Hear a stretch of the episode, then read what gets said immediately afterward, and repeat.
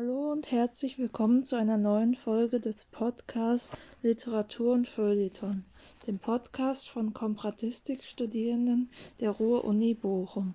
Ich bin Nathalie und ich darf euch zu einer Podcast-Folge im Februar begrüßen.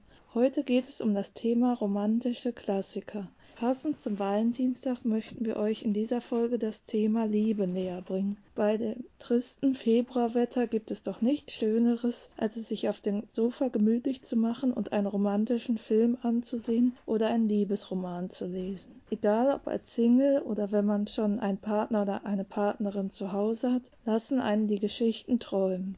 Natürlich ist einiges realitätsfern, aber ist es nicht genau das, was uns an den Liebesgeschichten so fasziniert? Bis zum Ende fiebert man mit den Charakteren mit, ob es noch ein Happy End gibt. Das ständige Hin und Her zwischen den Figuren lässt einen manchmal vielleicht verrückt werden, aber es macht die Geschichte erst richtig spannend. Meistens gibt es auch ein Schicksal, das einen richtig berührt und das eine oder andere Tränchen wird verdrückt.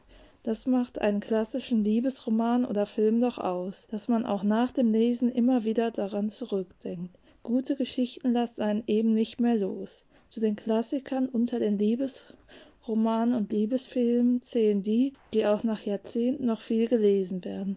Vieles kommt aus der Mode, aber die Liebe ist immer ein aktuelles Thema.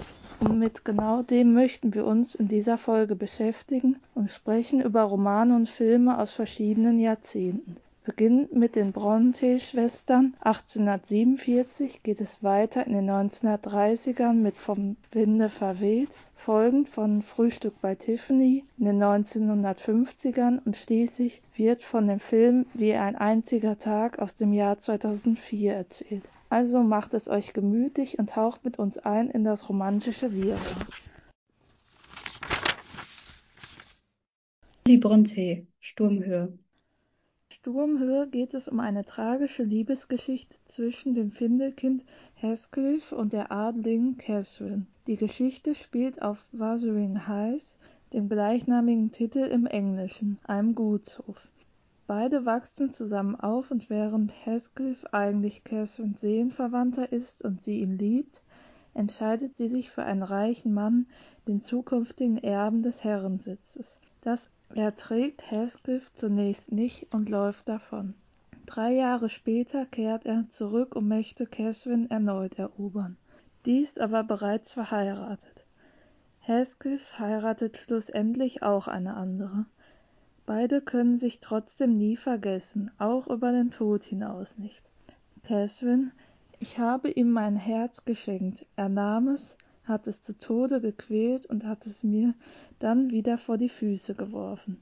Heathcliff, meine Seele ist solch eine Ewigkeit zum Schweigen verdammt gewesen, sie fühlt sich versucht, sich einem anderen zu öffnen. Hier merkt man deutlich, dass die beiden sich so sehr lieben, dass es ihnen weh tut. Heathcliff mit seiner Rache an seinen Familienmitgliedern der Familie Earnshaw und des Nachbarguts der Familie Linden viel zu weit geht. Sie tun einander nicht gut, dennoch können sie auch nicht ohne einander. Die moderne Erzählstruktur mit vielen Details der Landschaft, nur gut so, denn der gesamte Hügelrücken war jetzt ein einziger weiß Ozean, wobei den Schneesenken und Wächten keine Mulden und Erhebungen des Bodens entsprachen, viele Gruben zumindest bis zum Rande zugeschneit und Reihen von Erdwellen, die man aus dem Abraum von Steinbrüchen aufgeschüttet hatte, aus dem kartographischen Bilde getilgt waren, das der gestrige Weg mir ins Gedächtnis geprägt hat einer verschachtelten Handlung und komplexen Figuren, deren Logik man problemlos versteht, macht den Liebesroman zu einem Klassiker. Charlotte Brontë Jane Eyre Wie auch ihre Schwester Emily ist Charlotte Brontë heute aus der englischsprachigen Literatur nicht mehr wegzudenken. Jane Eyre ist Charlottes populärstes Werk und der 1847 entstandene Roman ist zwar eine fiktive Autobiographie, dennoch hat Charlotte einige Orte und Personen aus ihrem eigenen Leben in die Geschichte einfließen lassen. Jane Eyre ist nicht nur wegen der herzzerreißenden Liebesgeschichte bis heute bei zahlreichen Lesenden beliebt. Und versuchen wir mal an dieser Stelle einem TikTok-Trend zu folgen und dem Roman ein paar Tropes zuzuordnen. Also, wenn ich jetzt den Plot nur kurz beschreiben und sagen müsste, was thematisch verallgemeinernd darin vorkommt, dann würde ich in Bezug auf die Liebesgeschichte diese Stichpunkte geben. Age Gap meets Workplace Romance.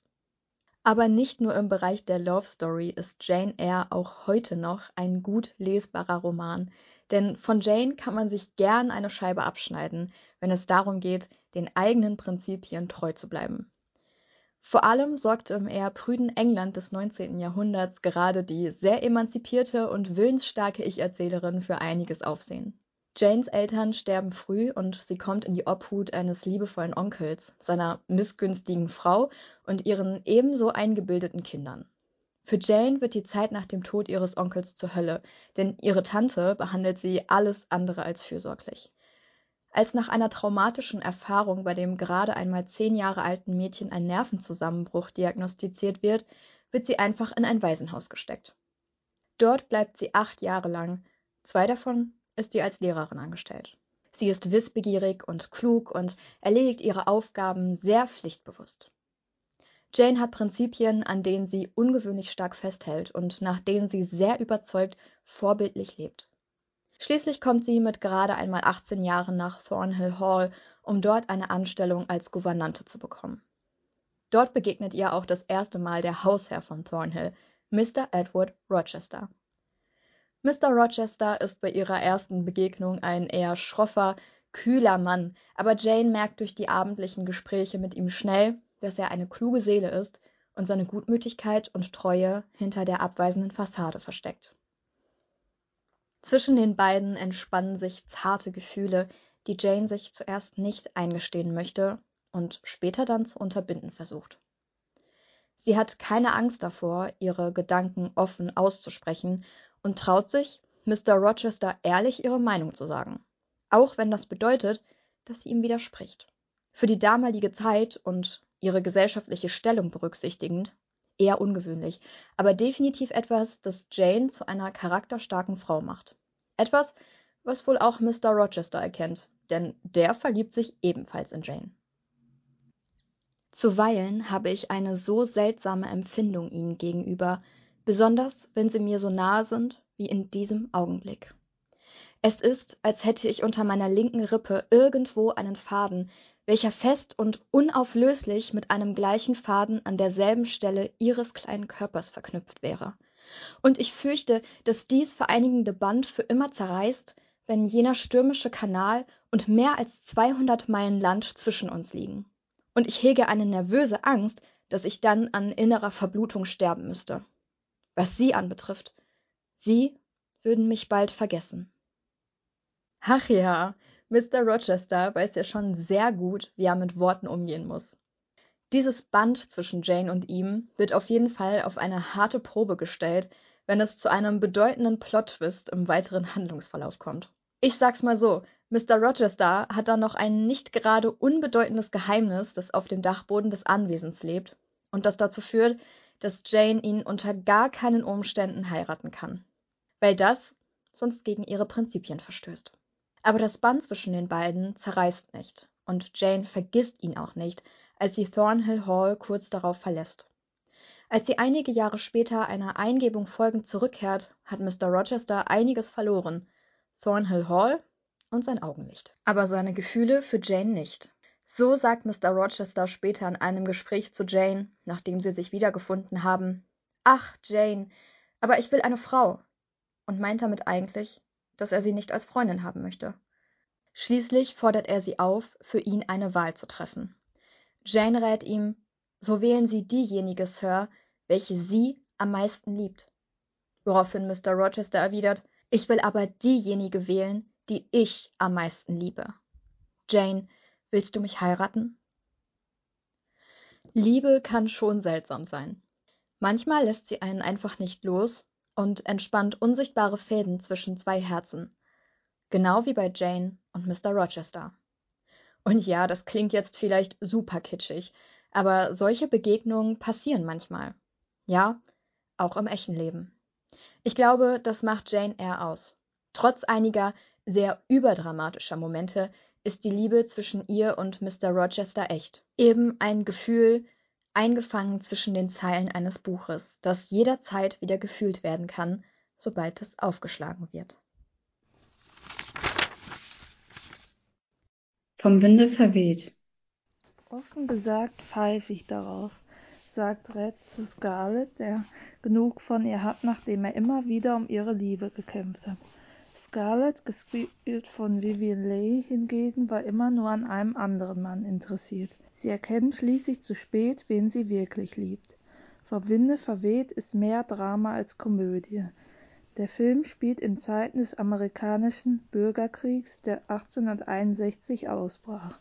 Scarlett wächst auf der Baumwollplantage in Tara auf, hat ein Auge auf den Junggesellen Ashley geworfen der die Nachbarplantage zwölf Eichen geerbt hat. Dieser ist aber an ihrer Cousine Melanie interessiert und verlobt sich auf ein Gartenfest mit ihr. Das passt Scarlett überhaupt nicht. Trotzig nimmt sie deshalb den Antrag seines Bruders Charles an.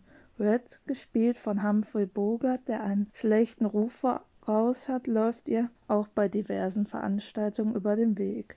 Doch während er an ihr fasziniert ist, schenkt sie bloß Ashley ihre Aufmerksamkeit, den sie immer noch für sich gewinnen möchte. Harte Schicksalsschläge und der Krieg machen Scarlett immer mehr zu schaffen. Red versucht ihr zu helfen, durchschaut aber bald, dass sie ihn nur ausnutzt und kein ehrliches Interesse an ihm zeigt. Dennoch versucht er sie, von sich mit Luxus und Reisen zu überzeugen. Aber sie hält trotzdem weiter an Ashley fest, den sie immer noch liebt, auch wenn er unerreichbar für sie ist. Diese unerreichbare Liebe in dem Film macht die Geschichte voller Drama und Emotionen, denn jeder hat das bestimmt schon mal erlebt, dass man eine Person verliebt ist, die kein Interesse an einem hat. Von außen ist es klar, dass sie nicht zusammenpassen, aber Scarlett sieht in Ashley ihren perfekten Partner. Die Chemie zwischen Scarlett und Red, die tiefgehende Liebe ist einfach in jeder Szene der beiden spürbar.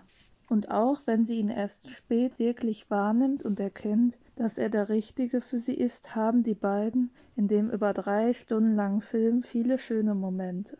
Das gefällt mir dabei sehr an dem Film. Es ist durchgehend eine Spannung da und man fragt sich, wird sie sich am Ende richtig entscheiden? Das erfahrt ihr in der Literaturverfilmung des gleichnamigen Romans von Margaret Mitchell aus dem Jahr 1939.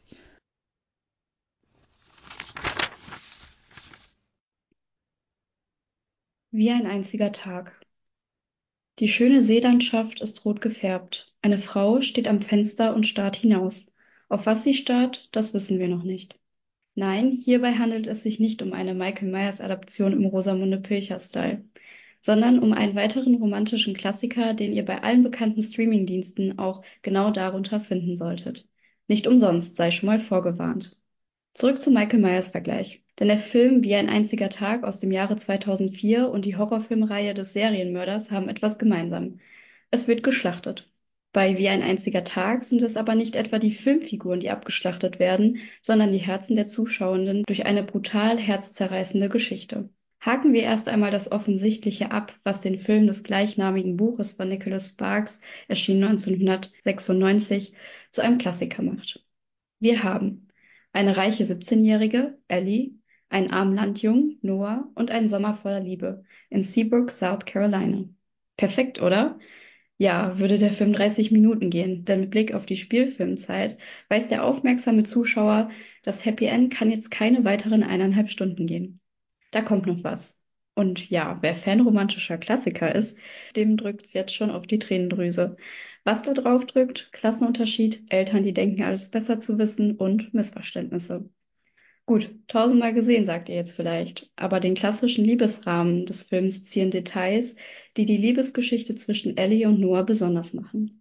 Die Chemie der beiden Hauptcharaktere, gespielt von Rachel McAdams und Ryan Gosling, zeichnet sich nicht etwa durch leere Floskeln und schnulzigen Sätzen aus, sondern durch schlagfertige Dialoge, durch Humor und Emotionen, die nachvollziehbar anstatt überzogen wirken.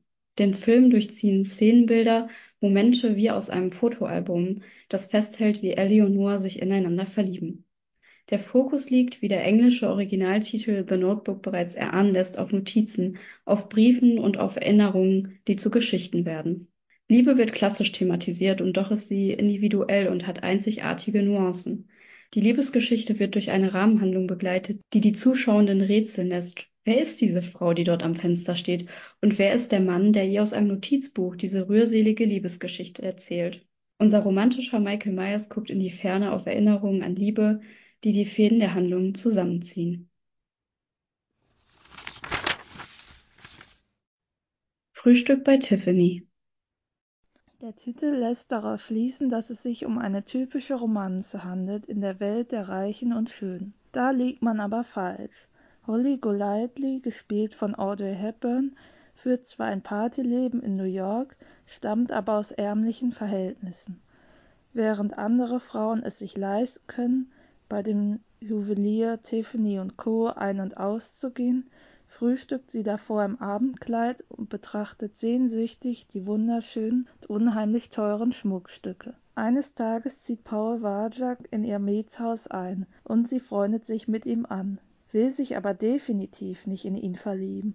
Als ihre Vergangenheit sie einholt, möchte sie nur noch nach Brasilien fliehen. Zwei Szenen haben mich an diesem Film besonders berührt, weshalb ich den Film immer wieder gerne schaue. In der ersten Szene geht sie mit Paul wirklich einmal zum Juwelier und wünscht sich eines dieser Schmuckstücke. Da sie sich beide aber nicht viel leisten können, fragt er nach, was das günstigste in dem Laden wäre. Da nur eine Gravur in Frage kommt und er alles weitere nicht kaufen kann, beschließt er den Blechring, den er in einer Packung Süßigkeiten gefunden hat, zu gravieren. Diese romantische Geste zeigt sein ehrliches Interesse an Holly. In einer der letzten Szenen des Films setzt Holly ihren Kater im Regen aus. In dieser Szene verdrücke ich immer einige Tränen, aber natürlich entscheidet sie sich kurze Zeit später wieder um und sucht ihren Kater im strömenden Regen und freut sich so sehr, als sie ihn endlich findet. Jedes Mal habe ich Tränen in den Augen, wenn ich diese Szene sehe, weil die Liebe zwischen Mensch und Tier etwas so Schönes ist. In dem Film geht es nämlich nicht nur um die Liebe zwischen Holly und Paul, sondern auch zwischen ihr und ihrem Kater und schließlich zu sich selbst. Das ist, was für mich den Film besonders und absolut sehenswert macht. Was bedeutet Liebe für dich? Liebe ist für mich der Ursprung aller Gefühle, ob Freude oder Traurigkeit, die stärksten Gefühle sprießen aus einem Gefühl von Liebe. Sogar Hass, Liebe kann alles sein und in allen Formen auftreten. Liebe können Momente sein, Personen oder eine persönliche Leidenschaft. Meiner Meinung nach ist Liebe das, was uns ausmacht, was uns antreibt. Liebe sind Bücher, Liebe ist eine Berührung und Liebe sind Worte. Liebe ist für mich ein Gefühl von, ja, nach Hause kommen irgendwie. Also ein Gefühl, das man bei anderen Menschen findet oder an Orten oder bei Büchern und Filmen. Halt ein geborgenes Gefühl. Die Sicherheit, dass man sein kann, wie man ist und dass man auch gesehen und akzeptiert wird, so wie man ist. Ich verbinde mit Liebe nicht nur die Farbe Rot, Herzchen, Rosen und Romantik, sondern auch jemand mit all seinen Facetten und Fehlern bedingungslos zu mögen. Vertrauen, Leidenschaft, gegenseitige Unterstützung, Höhen und Tiefen zu erleben, alles dafür zu tun, dass die andere Person glücklich ist, sogar für jemanden sterben zu würden. All das ist für mich Liebe. Feierst du den Valentinstag? Tatsächlich liebe ich Feiertage und was gibt es Besseres als einen Feiertag voll von Liebe? Ich feiere Valentinstag mit Leuten, die mir am Herzen liegen und verteile mal hier, mal da ein bisschen Liebe. Ob ein kleiner Brief oder eine kleine Aufmerksamkeit. Wie wir in dieser Folge festgestellt haben, ist Liebe überall. Ob Freunde, Familie oder Partner. Zu sein, nein, ich feiere den Valentinstag eigentlich nicht. Hm, ich finde, dass man den Menschen, die man liebt, das ganze Jahr über zeigen sollte, dass man sie liebt und halt nicht nur an einem bestimmten Tag. Also wenn ich meiner Familie zum Beispiel etwas schenken möchte oder so, dann mache ich das einfach und nicht an diesem bestimmten Tag. Ja, ich feiere den Valentinstag. Die letzten Jahre war ich immer Single, aber trotzdem habe ich den Tag schon immer gerne gefeiert. Ich mag besonders, dass es alles in Herzform gibt und auch wenn man keinen Partner hat, kann man den Tag mit Freunden und auch alleine mit leckerem Essen in Herzform und romantischen Filmen zelebrieren. Welcher ist dein Lieblingsromantischer Klassiker? Mein ganz persönlicher Klassiker ist To All the Boys I've Loved Before. Den habe ich mir auch dieses Jahr am Valentinstag mit ein bisschen Schokolade wieder angesehen.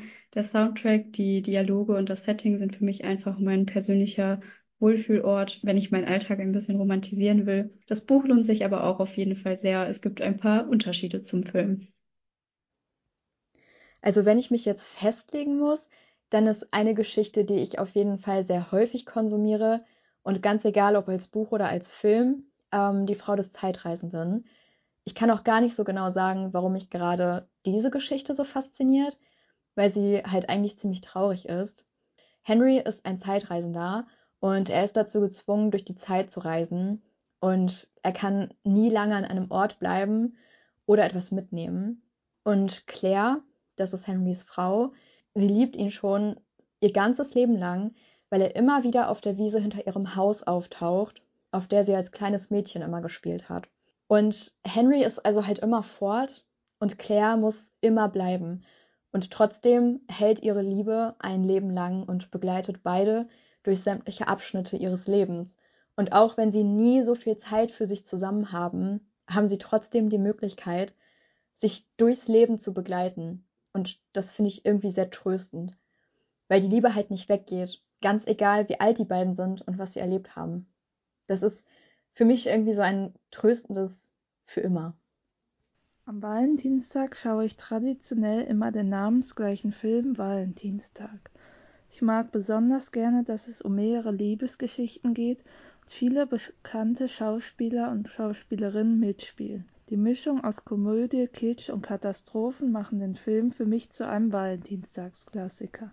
Weitere Klassiker, die ich liebe, sind für mich Vom Winde verweht, Casablanca, Sissy, Frühstück bei Tiffany und Blondinen bevorzugt.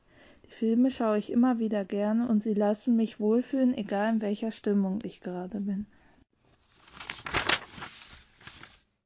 Das Thema Liebe ist für jeden individuell. Egal ob Gegensätze ziehen sich an, aus Freundschaft wird Liebe, Enemies to Lovers, queere Liebesgeschichten.